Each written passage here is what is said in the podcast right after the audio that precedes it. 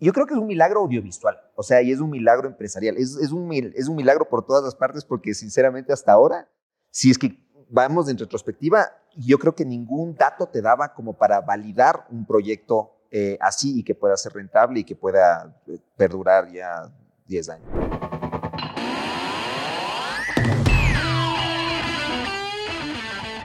Sean bienvenidos a un episodio más de Podcast Estrategia al Ring. Hoy tenemos un episodio muy especial. Nos acompaña Jorge Udoa, cofundador de, de Films, que ahora es B2 Latam. Dime si me equivoco. Y Diego Ignacio Montenegro, con quien compartimos este ring. Entonces hoy nos vamos a meter al ring con Jorge. Y primero, antes de, preguntarte cómo estás y cómo te sientes, me gustaría darle la, la palabra a Dieguito para que él justamente entre en contexto y te dé la bienvenida y con eso comenzamos. Gracias Jorge, gracias por estar aquí. Realmente es un honor Sé que nos vamos a divertir mucho y también le vamos a meter mucho condumio a esto. Buenas, muchas gracias por la invitación. Muchas gracias. Te agradecemos un montón, ¿no es cierto? Tener tu público también para nosotros muy importante porque la intención de este podcast, como eh, te habrá contado también Guillermo, es un poco democratizar el tema de las buenas prácticas en estrategia, en innovación, en tecnología. Entonces, bienvenido nuevamente. Muchas gracias, muchas gracias. Espero poder aportar algo de valor. Y voy a comenzar por ahí, porque seguro sí nos vas a aportar. Eh, voy a comenzar por ahí. Estamos viviendo una época que la llamamos la economía de la atención. ¿Esto qué quiere decir?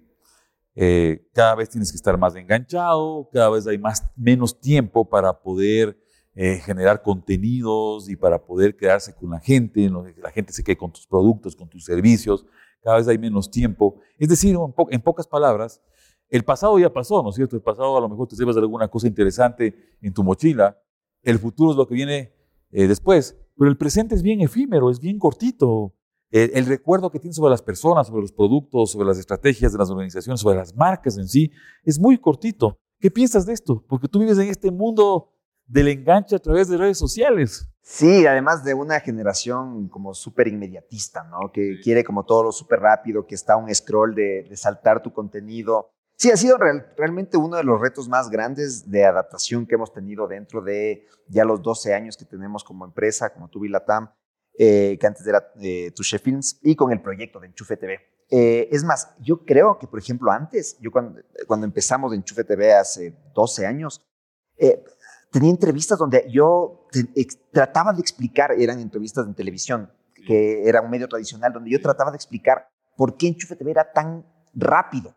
Y no me entendían, o sea, y, y yo no, también no sabía cómo explicarme, pero la razón era simplemente porque estábamos en un medio tan inmediatista donde, y tan cruel como, como audiencia, o sea, porque una cosa es el ritual que tú tienes, como por ejemplo irte a ver una serie, acostarte con tu pareja, con tus amigos solo, eh, y pueden pasar 10 minutos que no pasa nada en esa serie, nada, nada que te atraiga, nada No, vas, te haces un sándwich y regresas y no ha pasado nada. Exacto, pero que por lo menos sabes que el ritual, o sea, ya te da como la, como como el, el, el efecto de, de, de, esperar. Lo mismo pasa si es que entras a una sala de cine. Puede la película estar pésima, que por lo menos, o sea, te aguantas media hora sentado.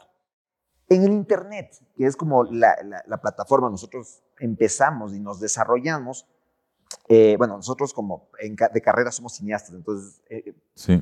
aprendimos las herramientas para poder tenerle a, a, tu espectador, poder, poder, por lo menos tener una introducción grandota de 15 minutos y después darle como algo que, pero aquí estás en segundos. Acá, quedan segundos. Y sinceramente hace 12 años no habían tantos referentes de ficción en español eh, en Internet, por lo que no sabíamos cómo, a quién poder copiar. Pero, pero claro, una de las, de las, de las, de las, de los elementos más importantes era cómo hacemos que no nos que no nos den clic de chao o que no nos scrollen el, el, episodio en los tres, cuatro primeros segundos. Entonces, si hubieron con un montón de pruebas y errores, un montón de estrategias y que son súper conscientes y que, el, y que el producto los tiene. Ahora, es un producto que empezó hace 12 años. Ahora, el nuevo reto es adaptarse a, las, a, las, a los nuevos contenidos que son muchísimo más rápidos. Es más, ahora yo me siento esa persona de la televisión a la que yo le explicaba, esto es súper rápido, y a la que yo tengo que adaptarme para ya empezar a ya, ya antes decíamos, ya le estoy quitando tiempo a Guillermo, ya, ya, te cedo, ya te cedo el gancho, ya te cedo el gancho para el ring. Sí, pero ya te decían, oye, el tiempo, el tiempo en televisión y el tiempo en radio, ¿no es cierto? Es súper limitado. Si el, el, el, tiempo para hacer, para poder comunicar, para poder posicionarte, para hacer tu estrategia realmente en Internet, es absolutamente diminuto.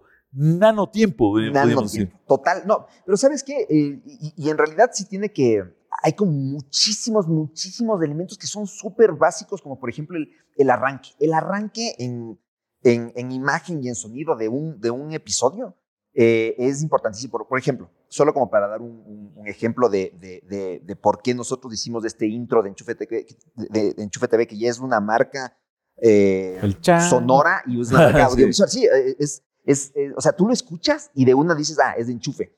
Y, y dura menos de tres segundos. Eh, que para, obviamente, para esa época era un intro rapidísimo. Ahora ni siquiera tal vez tendríamos que tener intro, pero justo la razón por la que suena así y, y se ve así era porque decíamos, la persona que le dé play a esto tiene que decir, o sea, tiene que sentir que está haciendo una que está haciendo una travesura prácticamente, porque además está, está en, en decibeles, está más arriba que el resto del sketch. Entonces suena más duro, que, que, suena más duro que los otros videos que estabas viendo antes. Entonces, ni bien pones play, este tío, entonces ya tienes atención y así sea para bajar el volumen, para esconder el celular, para, ya tienes como una reacción activa del espectador para decir, ok, ya por lo menos lo tengo estos tres primeros segundos y empezar con, con el conflicto en el primer texto. Si no, lo pierdes. Ahora, ahora, eh, muy probablemente estamos, estamos evaluando en necesitamos todavía intro. Muy probablemente el intro ya es lo, por lo que te ¿no? scrollen. Ajá. Eh, cuando antes los intros era Metro Golden Mayer, que es un león que está rugiendo 30 segundos y no pasa nada. Entonces, claro, son, son como adaptaciones, pero en sí solo, solo, son, solo son detalles técnicos. No es nada más que un, que un detalle técnico que, que, que, no cambia el discurso ni, ni, ni, el, ni, el, ni la estructura de, un, de, una narrativa. Yo te voy a ceder ahí el gancho porque tengo dos ganchos para después, ¿no? ya estratégicos. ¿no? De verdad, eh, muy, muy, muy interesante cómo encontraste justo este elemento de marca, ¿no? Que es el sonido, mira, viste los decibeles. Súper interesante, pero yo quiero llegar un poco más atrás, ¿no es cierto? Cuando, y tú lo mencionaste, oye, la gente de la televisión no entendía el Internet. De hecho, eh, compañeros de marketing en, hace 10 años, ¿no es cierto? Quizás un poquito, un poquito menos eh, me decían, oye, esto del Internet, esto de YouTube, eh, Facebook, las redes sociales, es una moda, ¿no es cierto? Se va a perder. Y ya vimos que no fue así, o sea, ya vimos que tuvo un auge increíble. ¿Cómo tú creíste, ¿no es cierto? O sea, digamos, destinaste recursos, destinaste tiempo, esfuerzo, ¿no es cierto? A un canal que todavía era muy incipiente. ¿Cuáles fueron, no sé, es, esa visión o ese propósito que tuviste para creer en esto?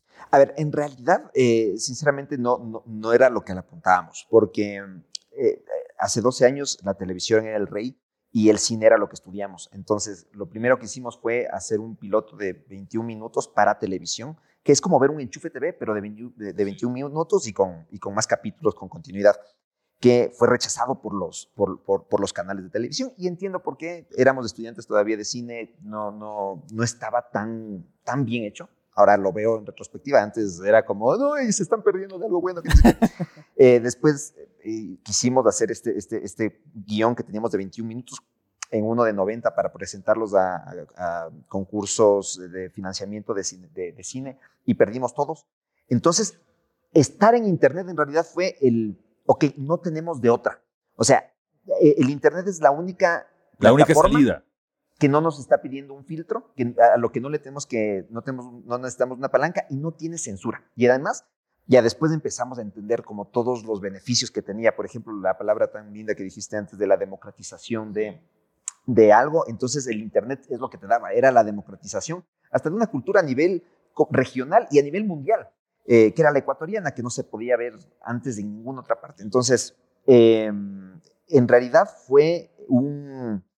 Fue, fue por adversidad que estuvimos en el Internet. A ver, y después cuando ya tomamos la decisión de estar, ahí sí fue como, ¿cuál es la estrategia? Eh, por lo menos necesitábamos datos para poder eh, validar nuestro proyecto. Entonces empezamos a ver cuál era el, la, el, comportamiento del usuario ecuatoriano, porque era nuestro mercado al que le estábamos apuntando, ecuatoriano en Internet. Y prácticamente lo que vimos es que eh, estaba, estaba, o sea, el usuario ecuatoriano lo que veía en Internet era páginas amarillas, pornografía, eh, búsqueda de trabajo y noticias.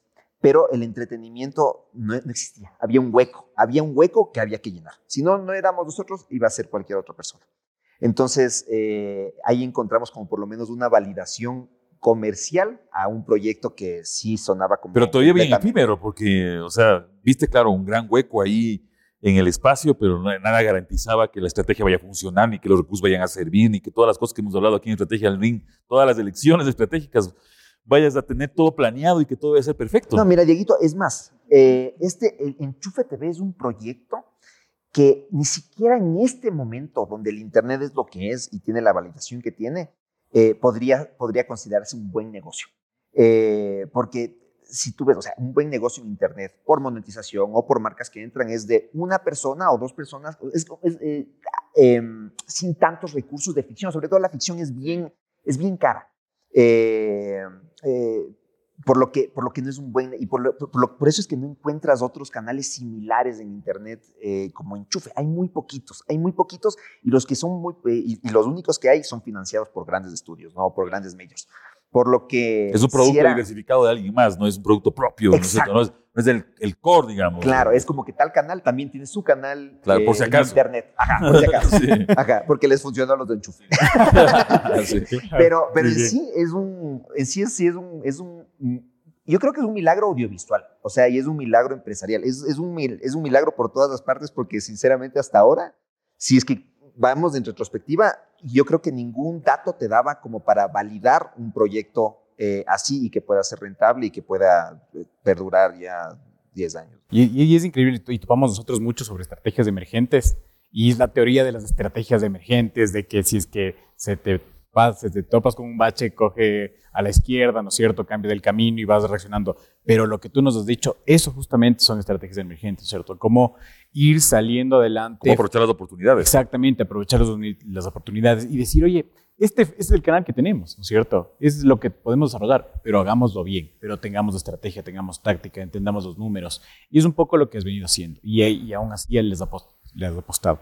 Pero también, eh, digamos, en, es- en esa visión, ¿cambió algo en el propósito ya cuando ustedes decidieron, ¿no es cierto? Oye, vamos a enfocarnos aquí. ¿Su propósito cuál era? ¿Qué, qué, qué- qué motivaba a la gente, ¿no es cierto? A, a todos a, a apostarle por, por, por este canal, por creer, por salir ¿Cuál era la causa por la que pelear? Ya. O sea, Totalmente, la, me la causa activista estratégica El esto, por qué. El por qué. El por why. qué, ajá, Sí. porque, el, porque el qué es del sketch. El por qué estaba clarísimo, era, eh, y era gigante, ¿no? Nosotros estábamos necios en renovar el audiovisual ecuatoriano. Era lo que necesitábamos, porque sobre todo, a ver, nosotros éramos cineastas. Los cineastas lo que pasan haciendo cuando están estudiando es, además de hacer los deberes, es pasarse quejando del audiovisual que existe. Es Sí, más o sí. menos eso. Entonces estábamos quejándonos de, de, la, de, de la comedia que existía en, nuestra, en, nuestra, en nuestro, nuestro país, en nuestra región, eh, en, en, que, en que las únicas cosas que nos gustan son en inglés. Entonces eh, había como una queja, eh, pero, no, pero no ejecutada por los mismos que nos estábamos quejando. Entonces prácticamente era, a ver, si nosotros hacemos lo que nos gusta ver, que no está existiendo ahorita, o sea, ahorita, eh, si es que queremos buscar lo que nos gusta ver, tenemos que buscarlo en otro idioma y tenemos que adaptarnos a esa otra cultura que nos están queriendo mostrar. Eh, imagínate hacerlo con nuestros recursos, con nuestra gente, con nuestro idioma, con nuestros dichos. Entonces era, esto es lo que, esto es lo que para nosotros revolucionaría el, el, el entretenimiento local. Entonces era agarrar prácticamente la gramática audiovisual. idiosincrasia también. La, la- a ver, la gramática audiovisual global, o sea, gringa, japonesa, de donde nos gustaba, al servicio de nuestra idiosincrasia. Entonces era, porque claro, eh, eh, nuestra idiosincrasia estaba como tan desvalorizada por el audiovisual de alguna manera que era como, eh, como que no, no, sentíamos que no le, no le daban como un, un tratamiento un tratamiento espectacular, que era lo que nosotros queríamos. Y nosotros queríamos hacerlo eso sin, sin, sin ningún recurso, o sea, no teníamos un centavo, entonces, pero queríamos hacer persecuciones con balas, queríamos hacer eh, nuestro propio Rápidos y Que Furiosos. sin plata pero- la estrategia no funciona. eh. Exactamente. Es que- Esa era la siguiente pregunta. Sí, sí. Ahí voy. Bueno, pero es eso, es- ese era el guay. Ese era el Buenísimo. Y, y digamos, ya que llegamos ahí, ¿cómo conseguiste los fondos, ¿no es cierto? ¿Cómo justificaste un proyecto eh, injustificable? o sea, apunte Que todavía, visión, era, que apunte todavía era, ganas. era, era, era, digamos, muy superficial, ¿no? Sí, a ver, ahora, esto, esto por eso es que digo que, que este es un proyecto, es, es bien milagroso y, y, y siento que no es el camino de todas las empresas, pero ha sido el, el camino de nuestra empresa y de nuestro proyecto. Eh, y, es, y es que, a ver, eh, mucha gente piensa que empezamos como un hobby, que empezamos divirtiéndonos de jajaja y de pronto resulta un negocio. No, antes, antes de hacer el primer plano de enchufe, ya teníamos oficina.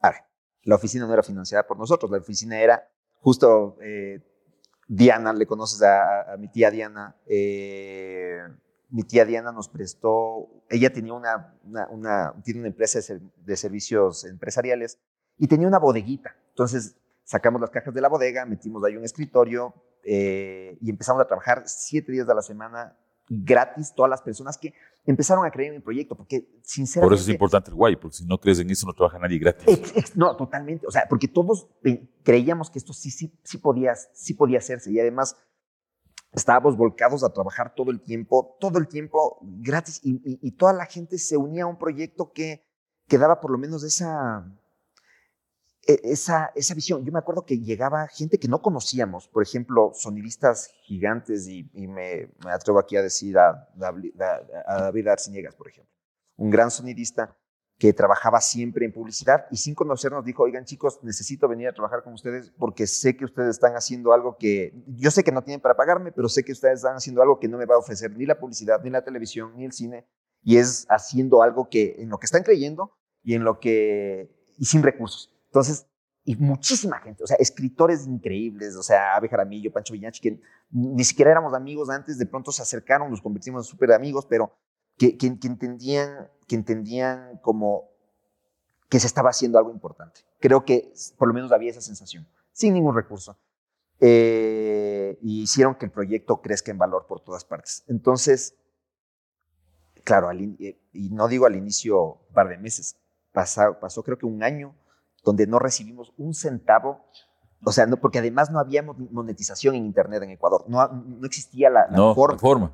Entonces, eh, trabajamos en oficina, con horario de oficina, muchísimas personas sin recibir un centavo. Y eso era, eso era difícil, porque además, bueno, yo todavía, yo, yo, yo, tenía 19 años cuando empecé la empresa, yo vivía con mis papás, de alguna manera no tenía muchas necesidades, pero había gente que ya, ya, ya vivía sola, ya, ya tenía sus familias y, y, estaban en el proyecto.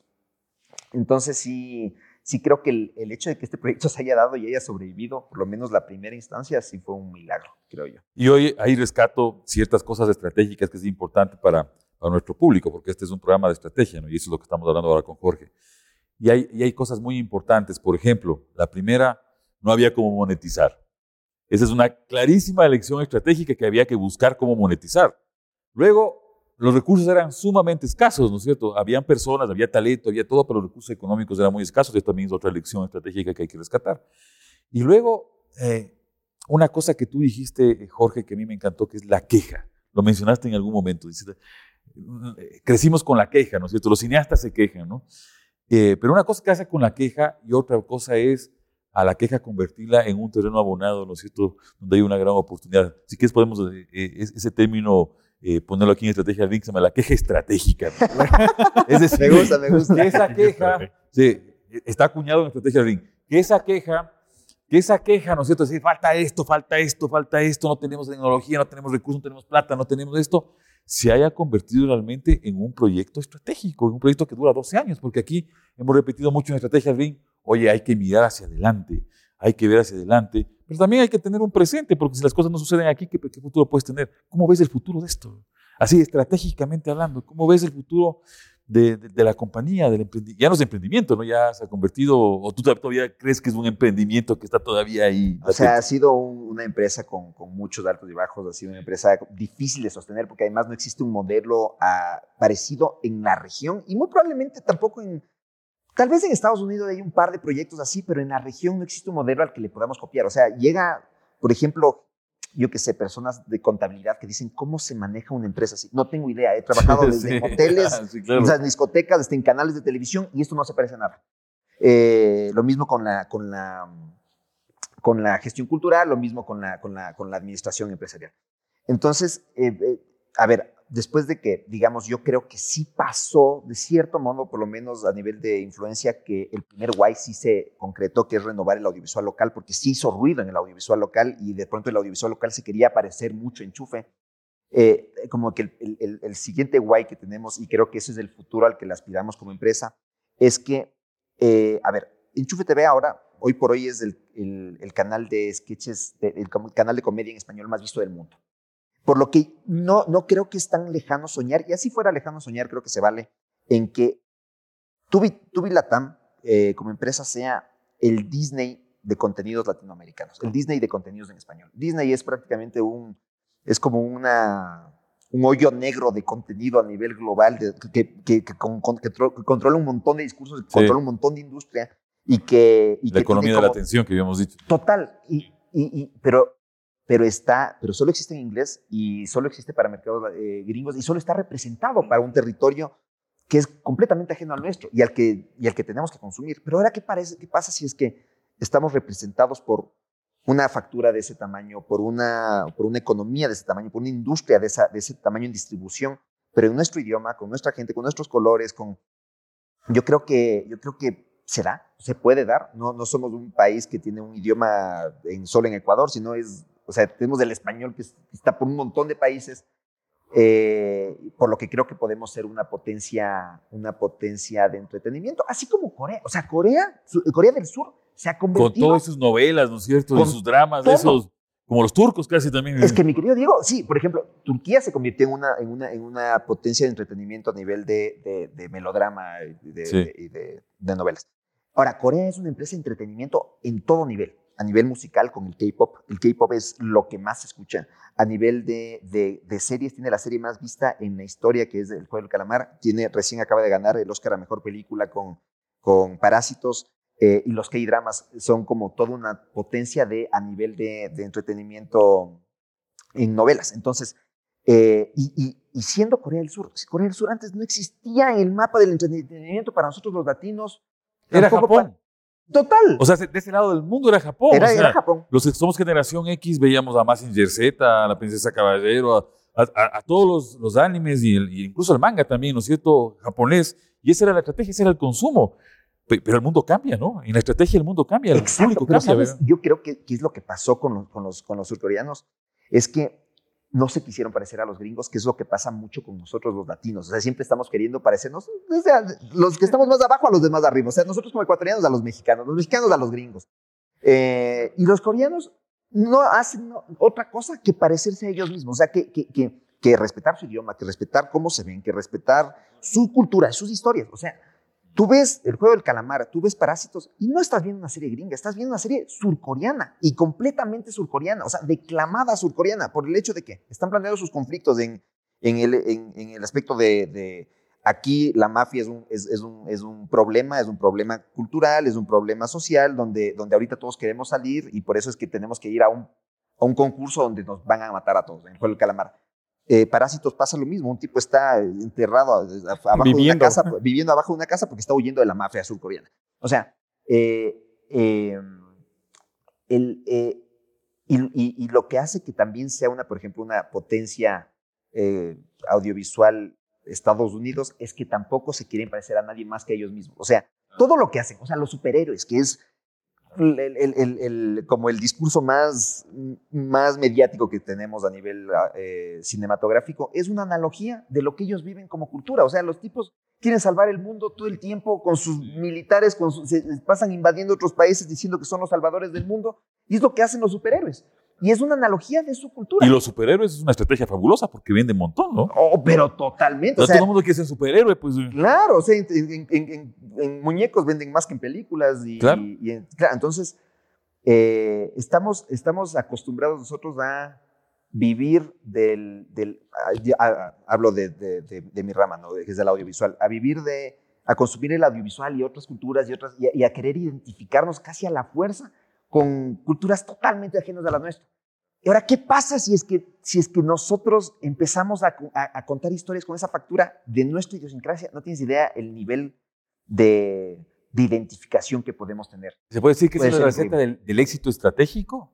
De Yo creo que es TV? una de las cosas más importantes. Yo totalmente, o sea, eh, hay una, una frase que me dijo una vez un- un- uno de, de mis, de mis profesores más queridos, ya fallecido, eh, un dramaturgo cubano grandioso que se llama, que se llama Gerardo Fernández, eh, que decía, para ser universal hay que pasar por la aldea.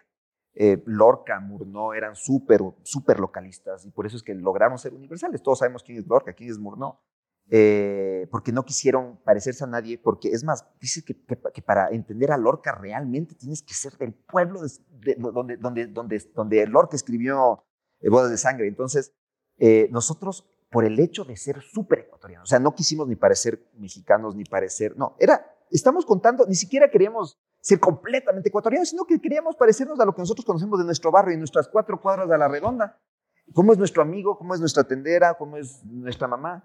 Y eso de pronto hizo que se identifiquen un montón de personas en Japón. O sea, nosotros, por ejemplo, en China tenemos un canal, o sea, Enchufe TV existe en China como canal eh, que tiene más de 100 mil suscriptores chinos con, con subtítulos del chino. También se pasaba en los, en los aeropuertos en China. Tenemos virales que salieron, que salían hasta en la televisión en Rusia. Eh, y es porque fuimos completamente localistas.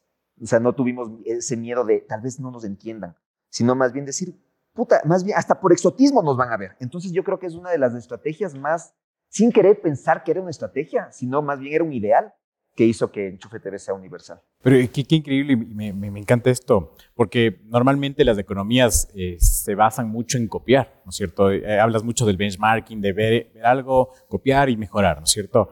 Y tú dices, oye, ¿cómo vamos a ser genuinos? ¿Cómo vamos a diferenciarnos nosotros? Eso fue justamente lo que marcó un diferencial, ¿no?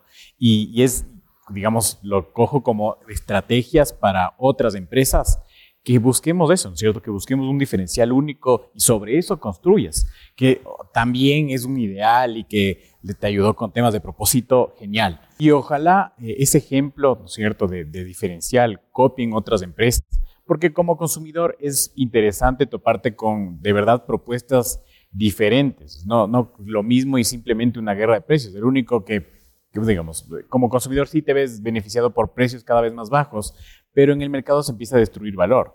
Entonces, este, esta forma de encontrar un diferencial, que es lo que mencionas, que pasa en Japón, que pasa en Estados Unidos, y que es un poco lo que consumimos, también deberíamos copiar esta forma de diferenciarnos.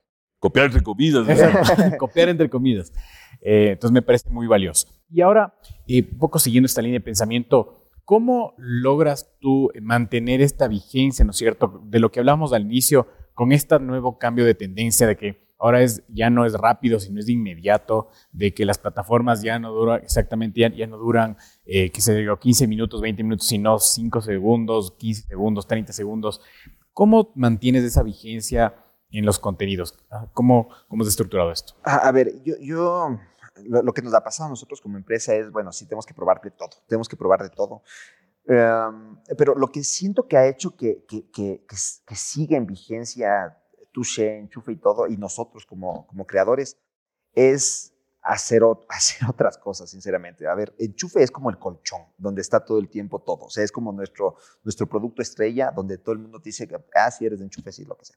Pero eh, lo que ha hecho que nos mantengamos es, ok, de Enchufe vamos a hacer nuestra primera película.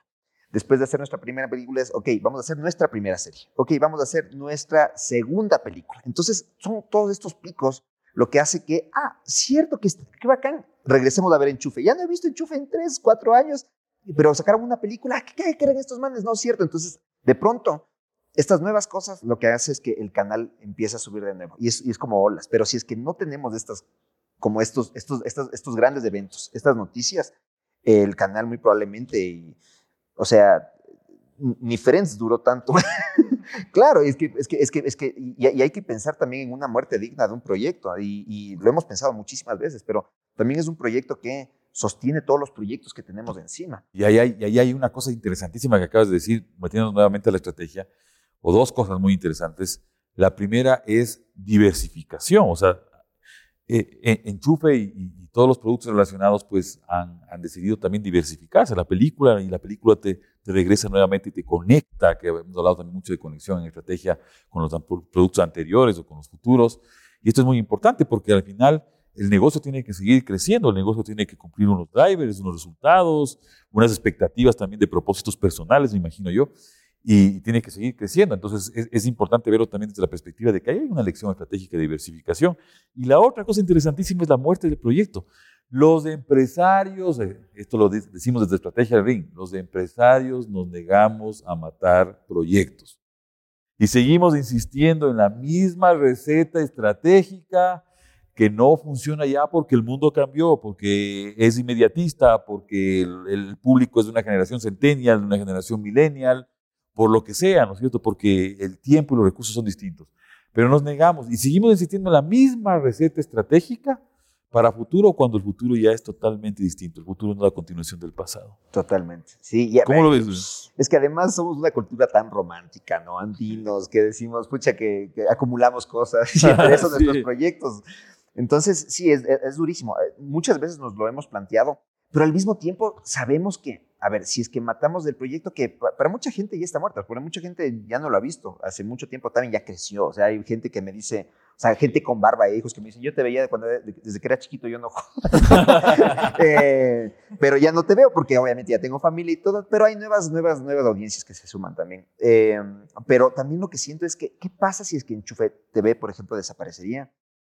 No hay un, todavía no hay un reemplazo de Enchufe. En el, en el mercado no existe un, un- un- un contenido que sea parecido en el que, por ejemplo, mañana sale, hablando del juego del calamar de nuevo, eh, sale el juego del calamar, ¿quién te va a dar la versión premium en parodia del juego del calamar? Sí, ahí va, va a haber gente que te la haga en su cocina con un cernidor en la cabeza y, Sí, y pongan la música encima y toda la cosa.